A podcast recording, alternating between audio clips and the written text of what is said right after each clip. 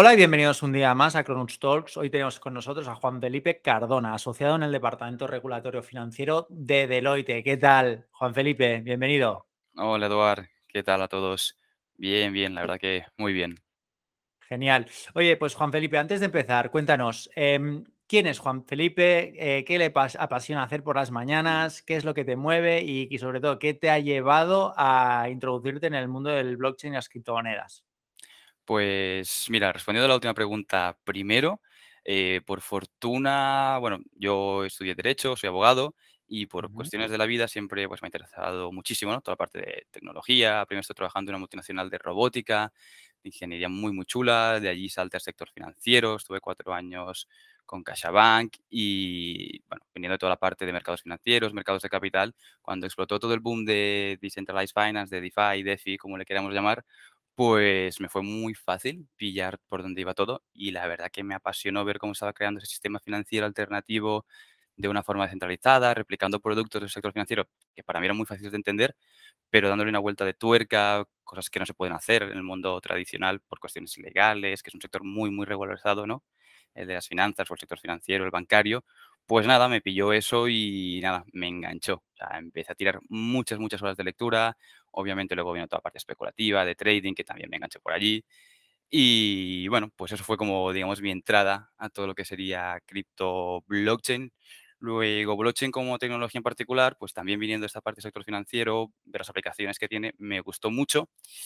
Y nada, a nivel personal de pasión, pues la verdad que esto es lo que más me absorbe ahora mismo, aparte de deporte. Siempre he hecho, bueno, muchísimo deporte. De hecho, bueno, de pequeñito competí a nivel nacional, internacional, campeonatos de gimnasia, entonces siempre intento compaginar un poco, ¿no? Lo que es la parte más intelectual o de curiosidad con la parte, pues, física del deporte. Qué bueno. Y cuéntanos un poquito, eh, ¿cuál ha sido tu camino hasta llegar a asociado en el Departamento Regulatorio Financiero en Deloitte? Es decir, ¿qué momento, porque no sé si tenías Mm, experiencia en blockchain anteriormente, pero en qué momento tú decides aplicar y sobre mm. todo en qué momento eh, te dan el ok, ¿no? Para esa posición a pesar de no haber tenido una experiencia previa. Sí, es algo que alguna gente, ¿no? Que está intentando abrirse un camino en temas de blockchain, cripto, pues me han, preguntado, ¿no? ¿Cómo, cómo has hecho para llegar hasta allí? Claro, yo lo que os decía, eh, al final, pues como hemos visto, ¿no? Blockchain, cripto, financiero, bancario, es como que van muy de la mano. Entonces tuve la fortuna de que ya venía estos cuatro años trabajando en temas de mercados de capital, mercados financieros, como os decía antes. Entonces, esa base ya la tenía. Mm, como hemos visto, pues, ¿no? DeFi intenta replicar todos estos productos financieros de una forma centralizada. Esto ha llamado la atención del regulador, se quiere intentar regular de una manera, de otra, y al final, pues, está aplicando por analogía lo que ya había en el sector financiero, temas de valores, eh, derivados, etcétera. Así que teniendo todo ese background ya previo legal, más todo la lectura, horas que le he tirado y que le he echado a blockchain, cripto, trading, inversión, pues bueno, digamos que el camino se, se me abrió solo, por decir de un modo, y tenía claro eh, que quería hacer el salto hacia, hacia este sector y ya había aplicado algunas ofertas, estuve una con un market maker en Hong Kong, con otra firma de abogados en, en Malta, incluso con la gente de Swissborg en, en, en Suiza, pero bueno, eso no salió bien y al final, pues mira, la vida me llevó aquí a Deloitte, más cerquita a Madrid, y pues bueno, yo soy de Barcelona y nada, así que bueno, se fue dando. Pero sí, mi fortuna fue esa, digamos que juntar, ¿no? Blockchain, cripto y el background financiero, pues te facilitan mucho las cosas. Totalmente. Eh, hoy creo que vamos a tocar bastante marco regulatorio porque considero que es una parte súper interesante y necesaria para la adopción de- masiva de las criptomonedas. Eso es. Entonces, ya de buenas a primeras, me gustaría que me dijeras, Juan Felipe, Mm, ¿cuál es tu punto de vista a nivel de adopción cripto y sobre todo cómo está el regulador ahora mismo a la hora de adoptar toda esta tecnología que le viene encima? Vale. Bueno, pues mira, o sea, a nivel español nacional sí que vamos un poquito más atrasados. Hay otros países de nuestro entorno que sí que ya han tirado más adelante, sobre todo Suiza a nivel europeo, pues es como el más puntero. Luego Estonia también, Malta, Liechtenstein, esas jurisdicciones van por delante. Ahora, Esto por fortuna, por van sí, por delante porque po ponme algún ejemplo, por ejemplo, a nivel de tokenización, a nivel por, e- de sí, mm, pues por ejemplo, s- fiscalidad, porque yo sé que has mm, mencionado, pues, un par de, quizá, paraísos fiscales, eh, no sé cómo llamarles, tú eres más, sí, eh, bueno, están en este aspecto, puntito ahí. pero es decir, eh, a nivel de fiscalidad, yo sé que, por ejemplo, Mm. Suiza, Estonia son más friendly, ¿no? Y entonces la comunidad cripto se está moviendo allí. Eh, ¿lo dices por esto o por No. quizá otros aspectos? No, porque han ido más adelante y han regulado los servicios cripto, la obtención de licencias, obteniendo una licencia en según qué país de la Unión Europea. Estonia, por ejemplo, puedes operar en el resto del mercado europeo. eh, y sobre todo porque han regulado el ofrecimiento de los servicios cripto. Por ejemplo, tú aquí en España, si te quieres montar una empresa de cripto, a unos de los primeros problemas que tienes es simplemente con que te abran una cuenta bancaria a nombre de la sociedad que hay detrás, ¿no? de esa mercantil que hay detrás de ese proyecto que vas a lanzar. Eso ya es un problema. O sea, la mayoría de bancos no te dejan abrir una cuenta bancaria y sin cuenta bancaria pues no puedes operar. O sea, eso ya es como, pues el primer paso ya te encuentras una barrera muy grande. Y cuesta, básicamente por temas de blanqueo de capitales y de eh, financiación de terrorismo, de medidas de contra la financiación del terrorismo, pues a ellos les saltan unas alertas simplemente cuando ven que tu actividad eh, empresarial está relacionada con cripto, blockchain, bueno, más que blockchain, con cripto, les salta esa alerta y ya automáticamente es muy, muy complicado que te dejen simplemente abrir una cuenta bancaria. Pues en otras jurisdicciones eso no lo tienes. No hay como ese, no sé cómo Mm. decírtelo, primer mm, barrera tan grande de entrada. Eh, y luego a nivel legislativo sí que hay iniciativas de ir mucho más adelante. Como te decía, pues han regulado todo lo que son los servicios desde la custodia de criptoactivos, eh, si quieres montar un exchange, el poner órdenes en el nombre de tu cliente, mm, colocación de activos, bueno, en fin, todos estos servicios que se pueden dar con criptomonedas, pues también lo tienen regulado en su marco, mientras que aquí, pues. Creo, Juan Felipe, perdona que te corte, pero creo que Sí, muy interesante que nos expliques diferencias mm, entre, y algunos ejemplos de sí, empresas cripto y sí, empresas eh, que aplican tecnología blockchain. Es decir, ¿dónde está la diferencia La diferencia. Sí. Bueno, a nivel cripto lo que tenemos propiamente básicamente son exchange. Eh, luego, bueno, a nivel también de market makers, ¿no? Creadores de mercado, que lo que hacen es simplemente proveer de liquidez y para eso tienen que comprar criptoactivos, eh, comprar, vender en, los mercados, eh, bueno, de exchange básicamente, que es lo que tenemos. Y luego más empresas a nivel blockchain, bueno, estoy pensando, eh, conozco algunos casos, pero es que todos realmente tienen un token detrás. Empresas blockchain, blockchain puras, te diría, son, hay empresas tradicionales que sí que ya han aplicado blockchain como tecnología, sin ir tan lejos eh, al campo, para la trazabilidad de los huevos camperos, pues tiene una solución con blockchain para que la gente, pues con un QR, pueda entrar, pueda ver, ¿no? Pues toda la trazabilidad de ese activo, por decirlo de una manera, ¿no? De esos huevos Mm. convertidos en una representación digital, que no deja de ser un activo digital, si lo representas, ¿no? Dentro de la blockchain, pues una empresa tan tradicional pues como el campo, pues oye, pues ofrece soluciones con blockchain de cara a los consumidores y usuarios que pueden hacer la trazabilidad de uno de sus productos. Pues ahí tendrías un ejemplo, ¿no? De no tanto empresa blockchain como tal, pero de empresa tradicional que ha aplicado blockchain. Y por la parte de cripto, principalmente lo que tenemos son, son exchange que te pueden ofrecer la custodia o no, la custodia la pueden eh, subcontratar con un tercero. Eh, por ejemplo, Prosegur, que es una empresa también muy conocida por todos, tiene una solución de cripto que si tú entras a la página de Prosegur Cripto y lo lees, pues es un poco curioso, eh, porque básicamente te imaginas un capítulo de La Casa de Papel. O sea, las medidas que te explican es que hay un tío, bueno, una persona allí, ¿no? Pues armado, que está eso en un sitio secreto, escondido, guardado. En tu cabeza te vas imaginando, ¿no? Pues un búnker con una caja, con una persona ahí, con una metralleta todo el día custodiando una cold wallet que no está conectada en ningún momento a internet y si lo lees es que literalmente eso es lo que te describen. Entonces, pues mira, ¿no? Ahí tienes otro servicio de una empresa tradicional, pero ofreciendo un servicio de criptomonedas, en este caso la custodia de, de activos digitales en nombre de sus clientes. Sí, realmente el mundo de la custodia yo creo que cada vez irá más, cada vez que empresas y pues grandes tenedores empiecen a tener criptomonedas, la custodia es un sector que se disparará sin duda. Sí. Eh, y un tema que no has tocado es el tema de, Mm, por ejemplo, la tokenización de, pues, de activos, como podrían ser sí. empresas, como podrían ser inmuebles. En este sentido, Juan, eh, Mm, cuéntanos un poquito a nivel regulatorio cómo está el tema, porque ahora mismo es bastante complicado si queremos, por ejemplo, tokenizar un inmueble mm. y que los tokens representen los rendimientos futuros del mismo. Es decir, ¿qué pasos debería hacer una, una empresa, una persona que eh, quisiera iniciar pues, este proceso? Sí, pues ahora mismo, o sea, no tenemos, ¿no? Aquí, por ejemplo, a nivel España no tenemos ninguna, eh, no tenemos legislación, no tenemos marco normativo en el cual ampararnos. Este año, bueno, más que todo el siguiente, 2023, incluso 24, va a venir toda una serie de reglamentos a nivel europeo. Para los no jurídicos, pues un reglamento, ¿no? Es de, una vez que se, que se aprueba, pues ya es de aplicación obligatoria en todos los países de la Unión Europea. Entonces, ese marco va a estar allí. Eh, viene el famoso MICA, eh, casualmente ayer se aprobó otro reglamento más para temas de infraestructuras de mercado muy distinto. Y en esa regulación que viene, este punto no se trata. hasta ahora yo lo que he leído, en ninguno de ellos trata propiamente la tokenización de activos. Y volviendo a lo que se ha hecho en tokenización de activos aquí en España o en Europa, es cierto que la mayoría ha sido más eh, en temas de inmuebles. Ahí sí que sé que, han habido bastantes cositas. ¿Y cuál es el marco la parte, o cómo se ha intentado, intentado dar ese encaje jurídico hasta donde yo sé y lo que he visto y he podido leer? Bueno, básicamente, y tiro un poco de memoria, el tema está en que para tú poder tokenizar un, inmueble o, los arrendamientos, ¿no? Tienes que distinguir, por un lado, lo que sería el registro de la propiedad y cómo vincular ese activo del mundo físico, ¿no? ese inmueble, de una manera digital, de manera que quede unido tanto el registro de la propiedad como con el derecho.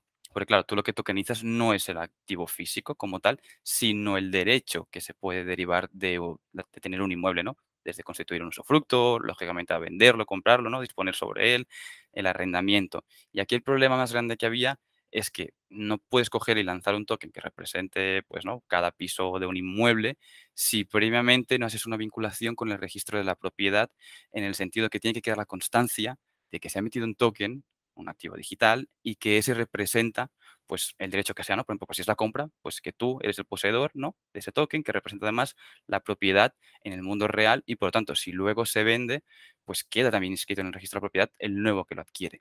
Entonces, en ese sentido, el regulador ha sido bastante laxo en el sentido de darle, mm, bueno, darle cabida al poder tokenizar tus derechos sobre inmuebles y más allá, de hecho, no han dado muchos problemas, pero que tiene que dar claro es eso, que si tú no inscribes, ¿no? Que ese token, ¿no? Ese, el address, el contract address, ¿no? Del token en particular es propiedad de tal persona en el registro de la propiedad, no hay una vinculación entre el mundo de fuera de la cadena de bloques y el mundo on-chain, dentro de la cadena de bloques.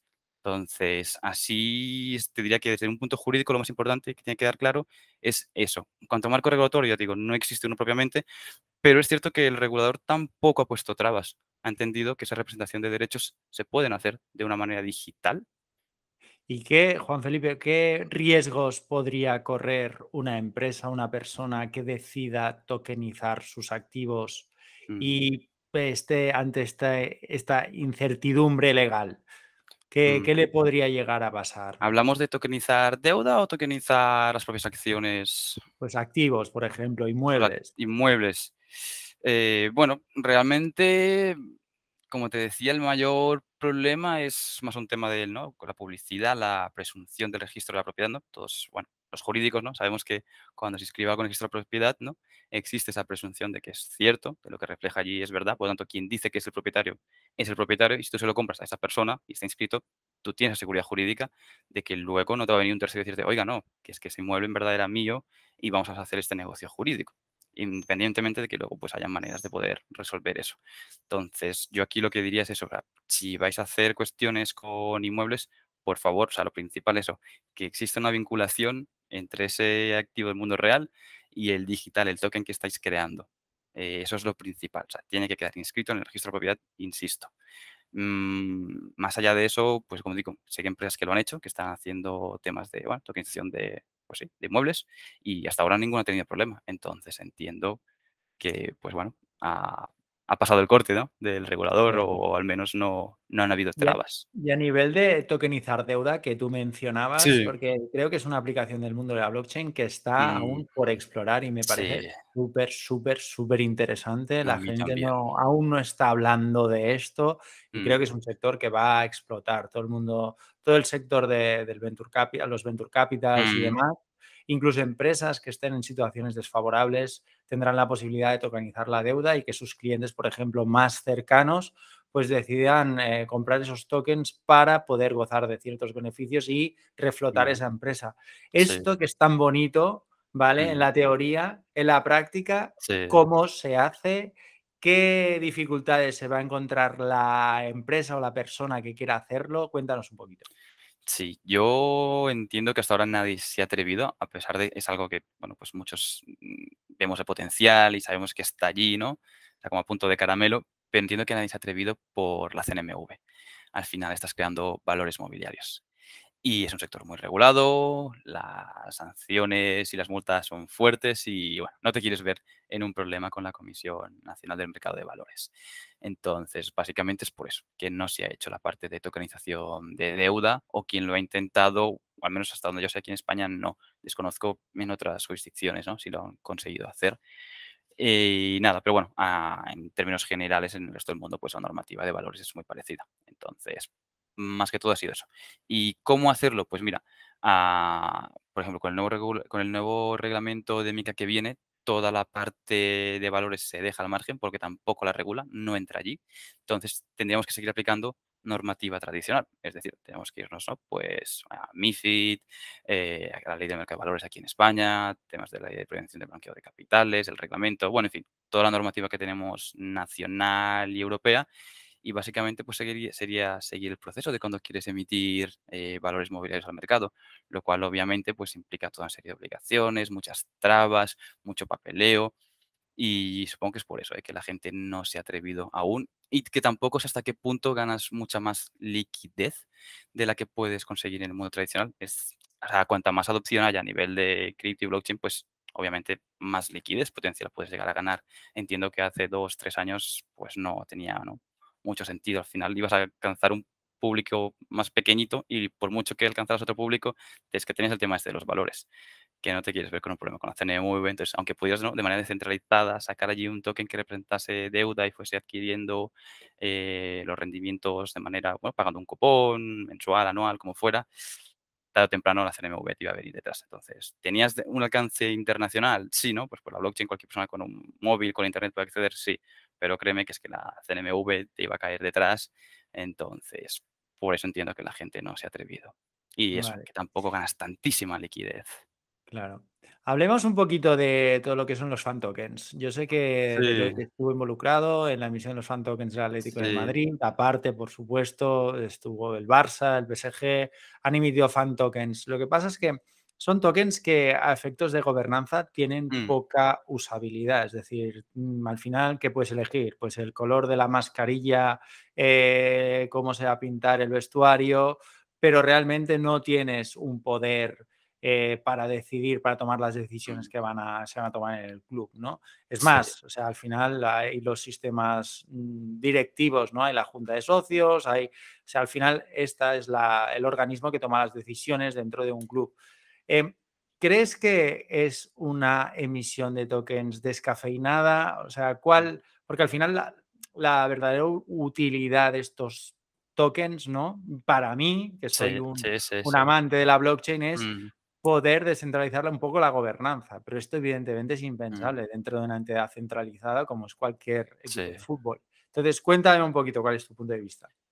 También tengo sentimientos encontrados con el tema de los fan tokens. O sea, inicialmente, bueno, me pareció una iniciativa chula, algo distinto, ¿no? O sea, llamó mi atención. Luego, cuando vas viendo, pues, cómo se ha ido haciendo, ¿no? Lo que decías tú, ¿no? Ese token de gobernanza o a qué te da derecho. Me cuesta mucho de verle el recorrido, ¿no? A nivel personal, que puedas llegar a mucho más. A nivel especulativo, si es cierto, ¿no? Pues no sé, si eres inversor, trader o te gusta, pues es cierto que cual- y además te gusta el deporte, pues te puedes aprovechar, ¿no? Cualquier movimiento del mercado de fichajes o cualquier noticia siempre tiene repercusión, ¿no? Sobre ese toque. Entonces, si te gusta el deporte y además invertir, es como bastante fácil, no diré seguro, pero sí que es sencillo, ¿no? yo qué sé, ¿no? Que tal jugador va a fichar por tal equipo y tiene un impacto mundial y sabes que eso va a impactar en los ingresos de ese club. Pues oye, tal y como ves la noticia o rumores, que ves cómo se dispara el precio del toque. Entonces, por ese lado, puedes sacar algo positivo si te gustan temas de invertir. Luego, como el fan token como tal, si tú lo compras más pensando en, oye, voy a tener derecho a participar de cierto modo en la toma de decisiones de mi equipo de fútbol, soy un forofo y me encanta allí la verdad que leo más limitaciones. No, no le acabo de ver. Y mira que me encanta el fútbol ¿eh? también, pero no le acabo de ver cómo se le puede sacar a esos rendimientos. Sí que es cierto, por ejemplo, que cuando la pandemia, recuerdo leer artículos ¿no? que decían, pues en ese momento no se podían vender entradas, eh, los ingresos de los clubes de fútbol eh, disminuyeron un montón y se vio como una forma alternativa también de levantar capital de una forma u otra, pues mira, tenían acceso a una financiación adicional en un momento de estrés económico. Entonces, pues mira, en ese momento, en esa coyuntura sí que tenía un poco más de sentido, no tanto desde el punto de vista del inversor o del fan, más desde el punto de vista empresarial, ¿no? Una alternativa para levantar capital en un momento además complicado. Entonces, pues por ahí te diría que, oye, bien. Pero lo dicho, por la parte de trading o como foro del fútbol, pues me cuesta de verle ese recorrido. Veremos, ¿no? 100% alineado, Juan, creo que lo has Mm. escrito muy bien. Entonces, vayamos un poquito a tu perfil más inversor, que creo que tiene Ujú. tela. Cuéntanos un poquito, ¿cuál es tu perfil inversor? ¿Utilizas trading algorítmico? ¿Eres un holder? Cuéntanos. Mm, no, no, lo de holder no, no funciona. Eso no, no funciona, la verdad. Bueno, a largo plazo sí, pero si eres impaciente además como yo, entonces no, no se lo recomiendo a nadie. Ahora, si vas a una visión largo, pues puede que sí. En fin, volviendo al tema del perfil de inversor, no, no, el perfil de inversor activo, eh, mm, bastante precavido, mm, menos de lo que la gente pueda pensar, porque la verdad que si echo la vista atrás y pienso en las cosas ¿no? que he hecho, digo, ostras, no sé en qué estaba pensando en ese momento, pero bueno, es cierto que no, el ambiente, la corriente iba a favor, entonces pues te suma más a ella, ¿no? Nada más a favor de la corriente.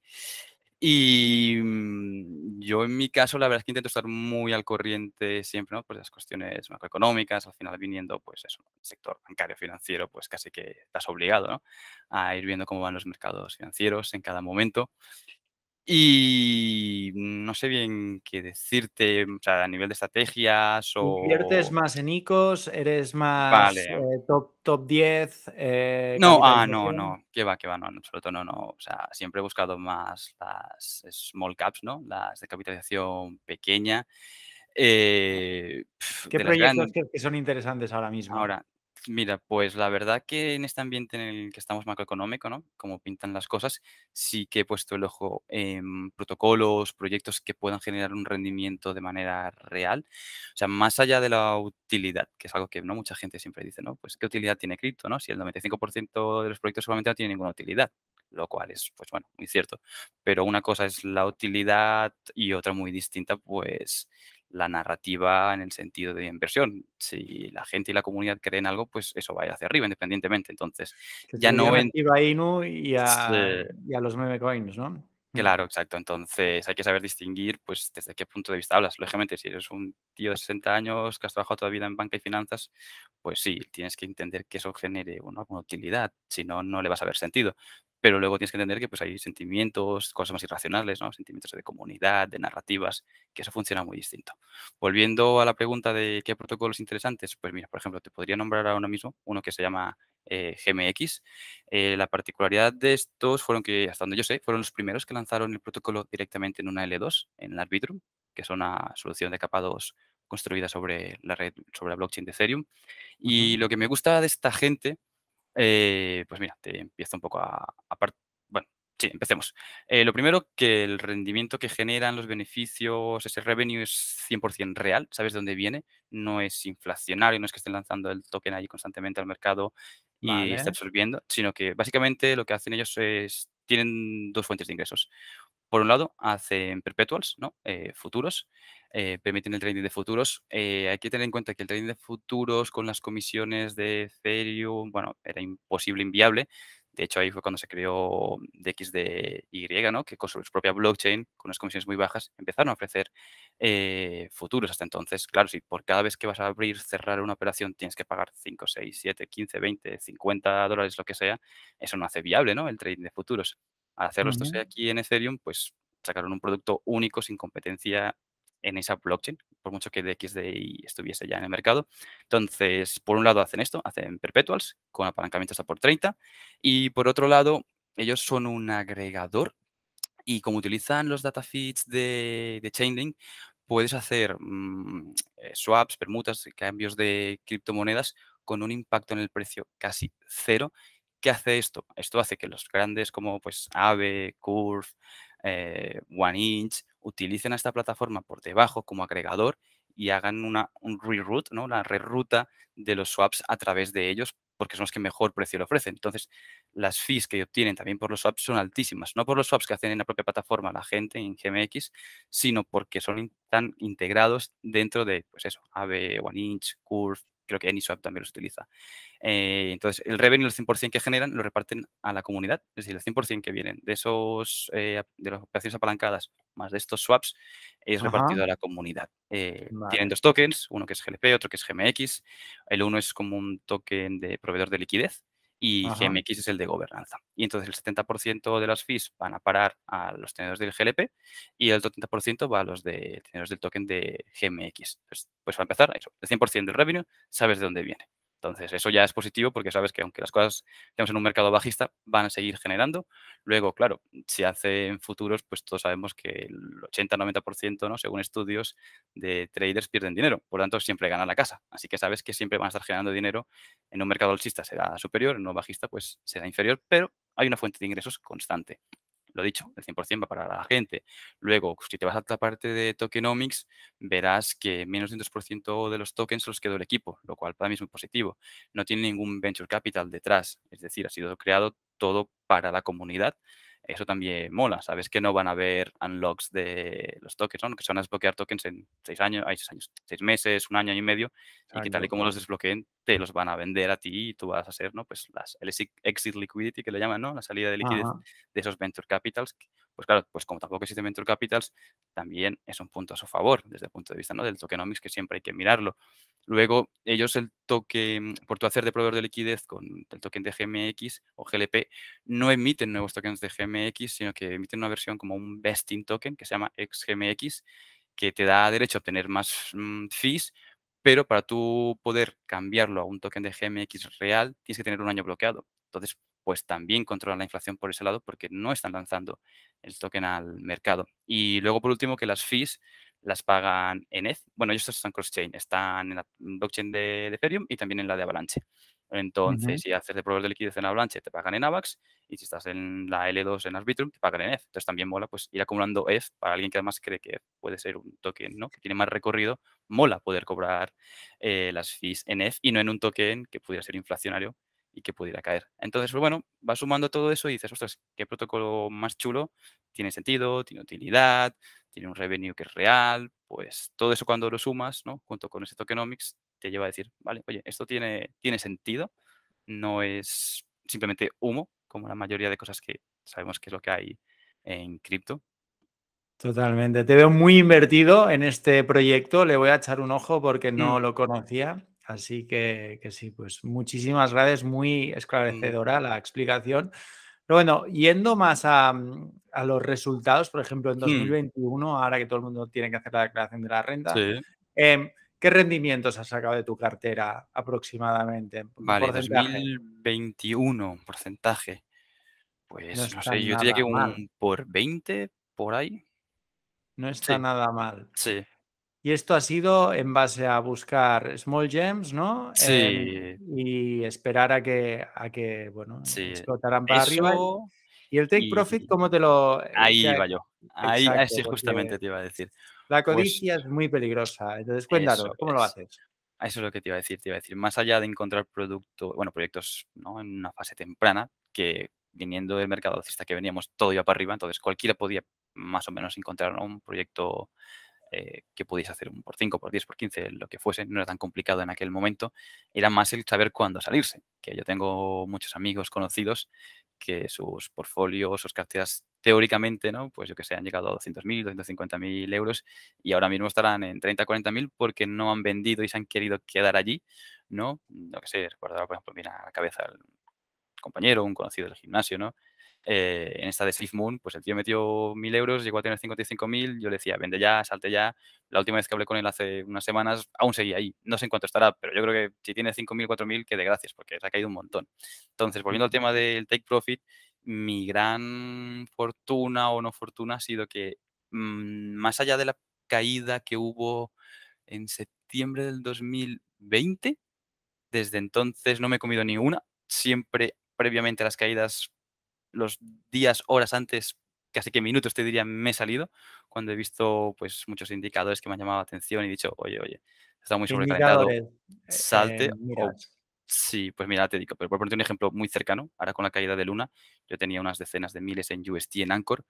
Cuando empecé a ver todo lo que se decía en Twitter, cuando vi que la primera noche, al menos en horario español, perdió un poco el PEG USD, que llegó a caer a 0,96, yo en ese mismo momento cogí, retiré todo, dije, oye, risk management, ¿no? Si algo pinta mal, si cuando el río suena, ¿no? Que decimos en Oh, el refrán castellano, y dije, pues, oye, sale, saca esto, espérate, vamos a ver qué pasa, y si no es más que el food, ¿no? Como le llaman en la jerga de cripto Twitter o, bueno, sí, cripto Twitter, pues vuelves y metes. Total, que cogí, saqué, me lo envié ya a Binance, puso una orden de venta a 0,9944, recuerdo que liquidé casi allí al 1, ¿no? A esa paridad 1-1 con el dólar.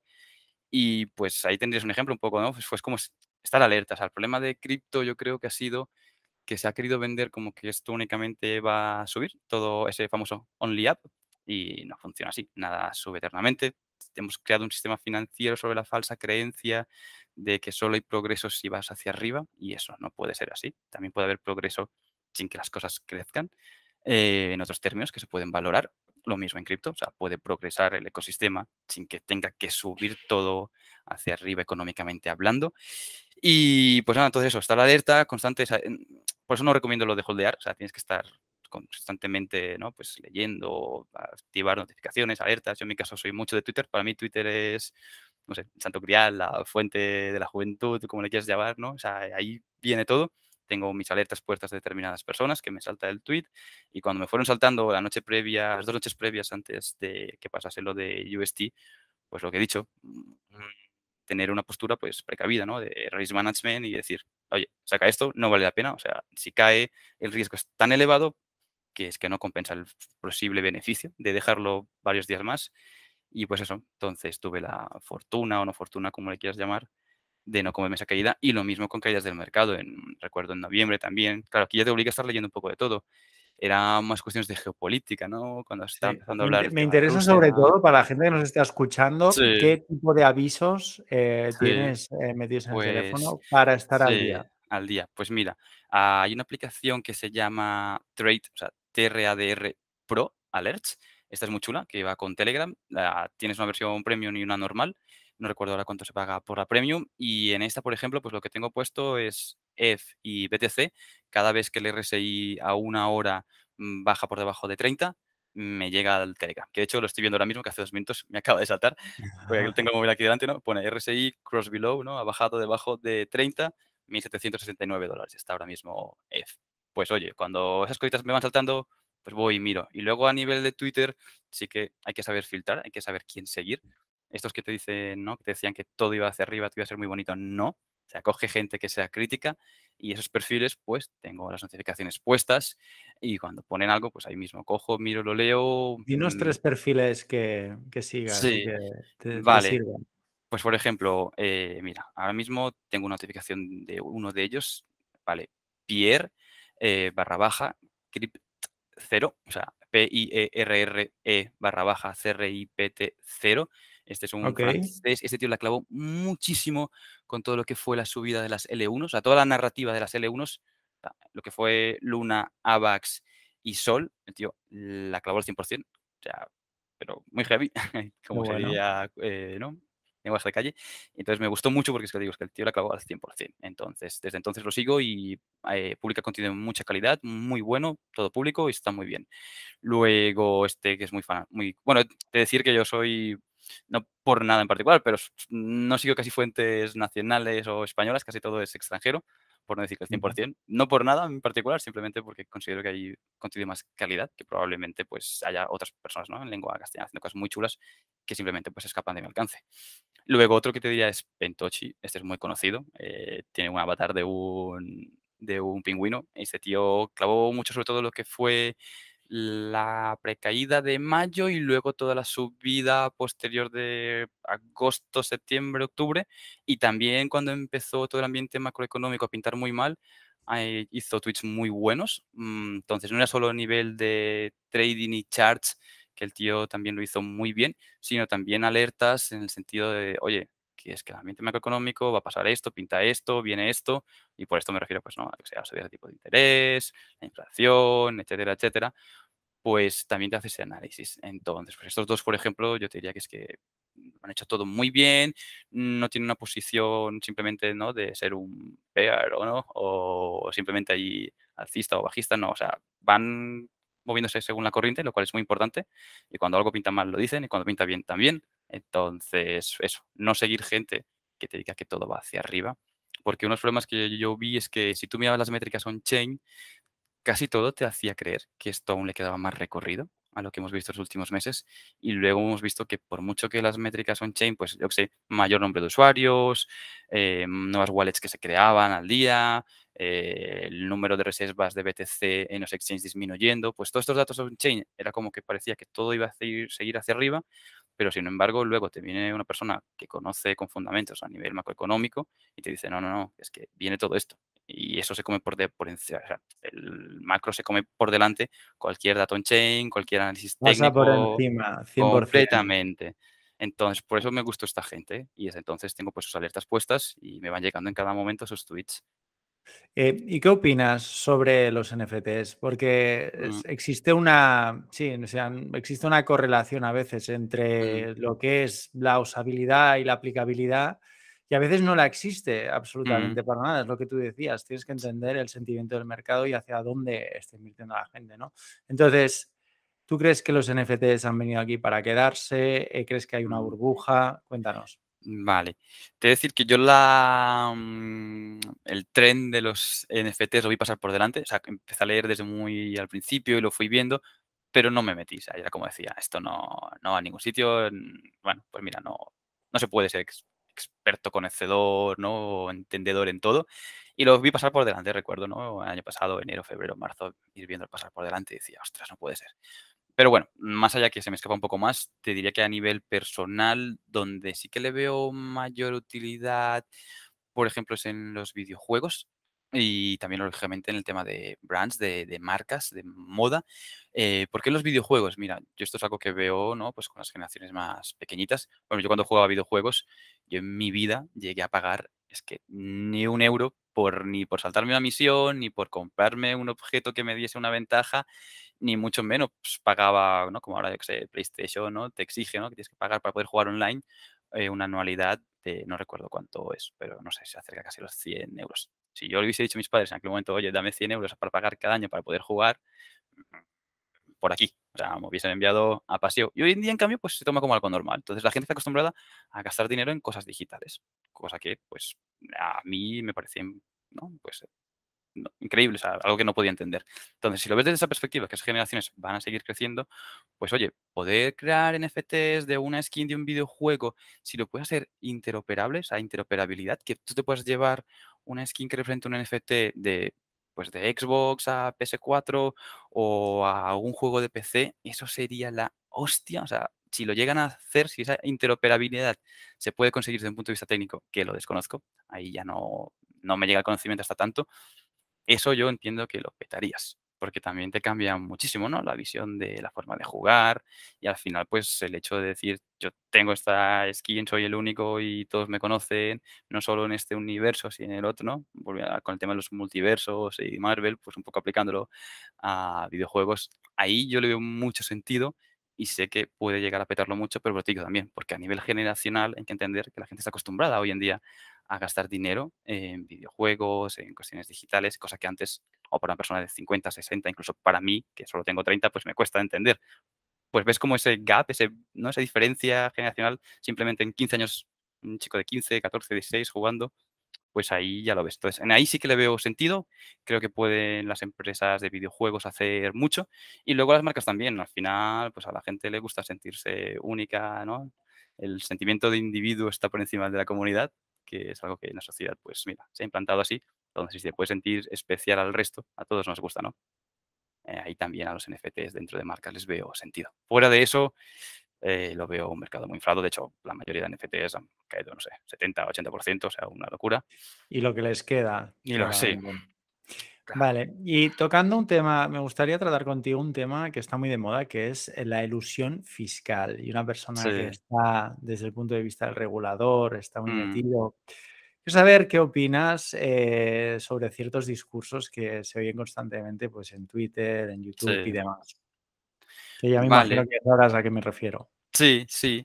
Bueno, a ver, es cierto que se está intentando cada vez controlar más las herramientas que tiene ahora mismo, pues Hacienda o el regulador fiscal en general son más limitadas, pero es cierto que se están contratando más personal, eso sé, sé que está contratando personal única y exclusivamente para estas cosas, por lo tanto ya te da una pista de que, oye, cuidado que cada vez está poniendo más el ojo aquí. Luego, donde realmente va a haber y creo que va a ser la clave para poder controlar el tema de la ilusión fiscal, es en el on-ramp of RAM de la money, ¿no? En cómo entra el dinero y cómo sale.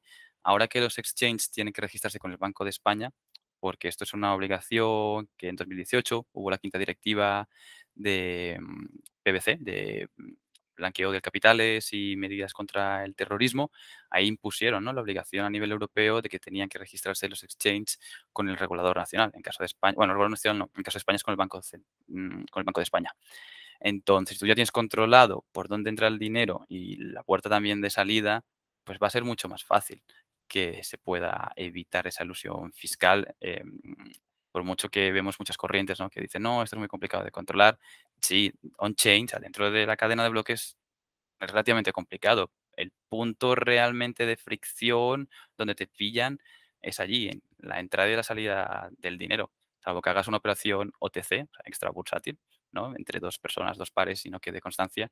En el momento en el que pasas por un exchange, un exchange que cada vez vienen más medidas contra el blanqueo de capitales similares a las que tienen los bancos que son altísimas. Si tú vas leyendo eh, las guías, por ejemplo, de la GAFI, que es una institución a nivel internacional, que emite guías contra el blanqueo de capitales, vas viendo por dónde van, van a instaurar medidas de blanqueo de capitales idénticas a las que tienen entidades financieras y entonces, pues bueno, en esa entrada y salida del dinero es donde realmente van a acabar cogiendo a la gente que no esté declarando.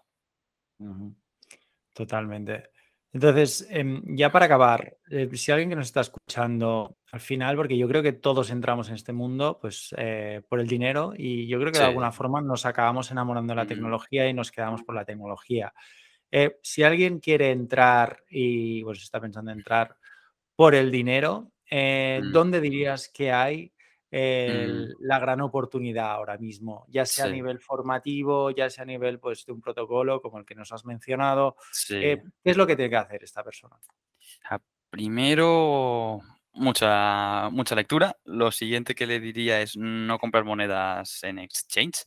Eh, tienes que irte a la blockchain, montate tu wallet digital, busca proyectos por Telegram, Discord, Twitter. O sea, lo primero es eso. Coge, si no tienes Twitter, hazte un Twitter. O sea, inmediatamente, tal y como acabe esta sesión, hazte un Twitter. Eso es principal. Y empieza a seguir gente de cripto. Eh, luego hay herramientas, o sea, por ejemplo, Twitter mismo tiene una herramienta de búsqueda avanzada que te permite pues, buscar un token, el que sea, ¿no? Tú buscas con el símbolo del token, el ticker, y puedes poner por fechas. Te diría, pues oye, busca la fecha próxima en la que salió ese token al mercado y mira quién fueron las primeras personas que empezaron a tuitear. Los primeros que empezaron a tuitear fueron los primeros que conocieron de ese producto. Por algo será. De alguna forma tienen acceso a una información que tú no tienes. Entonces, por ahí vas viendo gente que va publicando cosas interesantes. A medida que vayas viendo eso, ah, te aparecerán proyectos en tu radar. Cuando los identifiques, lees un poco.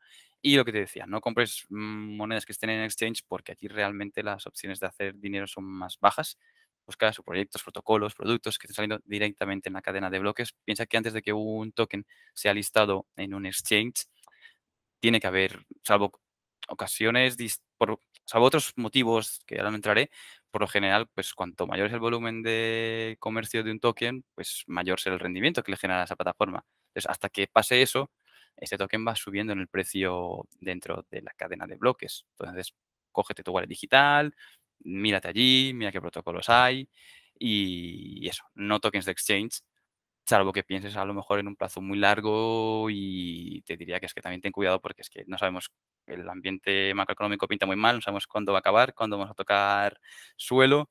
Entonces aprovecha este tiempo más que todo para formarte, o sea, lee, lee un montón, más que invertir ahora mismo, o sea, en estas semanas te diría, coge eso, Twitter, empieza a leer, hay muchísima información hoy en día, por suerte, eh, pública, cosa que hace unos años no era así. Hay gente muy buena haciendo publicaciones muy interesantes y empieza por ahí, más una parte formativa y cuando encuentres tokens, mira eso, que no estén en exchange, sobre todo que estén pues eso, montados en la blockchain que sea y cómpralo directamente allí. Aprende cómo utilizar un DEX, un exchange descentralizado, mover ¿no? pues tu dinero allí, mover el token nativo de la blockchain que necesites para pagar las gas fees. Esas cositas te van a ir enamorando y te harán tirar del hilo y aprenderás y leerás más y empieza por allí. Learn by doing, total. ¿Crees que hemos tocado fondo a nivel de mercado? ¿Crees que aún falta un poquito? ¿Qué, crees que nos depara la macro de la que estamos hablando antes? Sí, por ejemplo, piensa que en Europa ni han, ni han empezado aún a subir los tipos de interés. De hecho, creo que está programada, no sé si es para junio, julio, creo que para julio, eh, la primera, bueno, de hecho no está ni programada, los rumores es que en julio empezarán. En Europa aún hemos empezado a ver lo que ya han visto en Estados Unidos. Si tú vas leyendo los últimos datos, hostia, no, invitan a nada bueno. Por ejemplo, los últimos datos del mercado incluso inmobiliario ya estaban diciendo ¿no? que había muchísimas menos ventas de, inmuebles en, Estados Unidos. Aquí en España aún no hemos llegado a ese punto, pero porque ellos allí llevan unos cuantos meses con subidas de, tipos de interés para poder cortar la inflación. Súmale pues el tema de la guerra, que no sabemos qué va a pasar aún. Pues hay mucha incertidumbre que me hace pensar que no hemos tocado a un fondo. Por mucho que cojas y veas ¿no? las velas semanales de Bitcoin, que no sé, llamos 8 o 9 en rojas, lo mismo te vas al Nasdaq, al Standard Poor's, eh, Standard Poor's digo, al SP, eh, y miras y dices, ostras, eh, es que llevamos muchas semanas en rojo, esto debería más o menos empezar a rebotar en algún punto. Lastimosamente no vienen noticias positivas a corto plazo. Ahora que estamos viendo ¿no? el tema de los alimentos, que está poniendo mucho la, pues eh, está enseñando mucho, ¿no? Países africanos, países en vías de desarrollo. Ostras, que claro, si las materias primas básicas como son pues el trigo empiezan a subir, pues imagínate, ¿no? Si tenemos encima ahora problemas geopolíticos en esos países contra los gobiernos, es que no pinta, no pinta nada bien. O sea, no quiero ser negativo, pero la verdad es que las cosas a corto plazo, al menos ahora mismo, no pintan nada bien si vas sumando todo. Entonces, uno más uno más uno, pues el resultado que te da es el que es. Bueno, pues momento para formarse, Juan, ahora mismo. Es el ideal, sí. y fijarse en esas pequeñas gemas que realmente tienen utilidad dentro del mercado pues muy bien, eh, muchísimas gracias Juan por tu tiempo. Ya para la última pregunta para acabar es ¿de dónde sacas el tiempo para estar tan informado? Porque me parece brutal la cantidad de información que tienes la capacidad de absorber. Y después, em, ¿cómo pasas el tiempo libre? ¿no? ¿Cómo desconectas, si es que desconectas en mm. algún momento ¿no? de cripto Twitter, de todas las alertas que, tienes seguramente mm. programadas? ¿Cómo lo haces? Sí, pues mira, desconectarte diría que realmente nunca, pero tampoco creo que nunca me estoy leyendo por decir una o dos horas, ni tres, ni mucho menos. Al final la ventaja de las alertas es esa, ¿no? Que has podido ya previamente filtrar y que te llegue pues la información como por un embudo. Ya he canalizado lo bueno y lo malo, ya lo he filtrado y solo me llega lo que me interesa y lo que yo considero desde un punto de vista crítico que es bueno. Entonces eso facilita el no tener que invertir tantas horas hoy en día. Más atrás sí que invertía muchas más. Eh, entonces desconectar realmente nunca porque pues al final, para bien o para mal, el móvil está al alcance de tu mano y las notificaciones me llegan allí, entonces siempre las voy leyendo eh, entonces, bueno, pues eso, desconectar tampoco nunca del todo. El tiempo, cuando algo te apasiona, es fácil de encontrar. Al final, eso de que no tenemos tiempo es más una cuestión de prioridades, es decir, algo no está en prioritario en nuestra lista de prioridades y por eso no tienes tiempo. Entonces, cuando algo te gusta, pues lo tiras arriba y siempre encuentras el momento para hacer algo. Y desconectar, como decía, deporte. esa es mi, mi vía de escape me, encanta y por allí pues algo, pues a correr, eh, a entrenar al gimnasio, piscina, lo que sea. Y nada, ahí ya es mi momento de tranquilidad. Perfecto, Juan. Pues muchísimas gracias por tu tiempo. No te robamos más. Así que, bueno, cualquier cosita estamos en contacto y muy agradecidos. Muchas gracias, Eduard. Y nada, un saludo a la comunidad de Modo Cripto. Que vaya muy bien. Hasta luego. Hasta luego. Perfecto.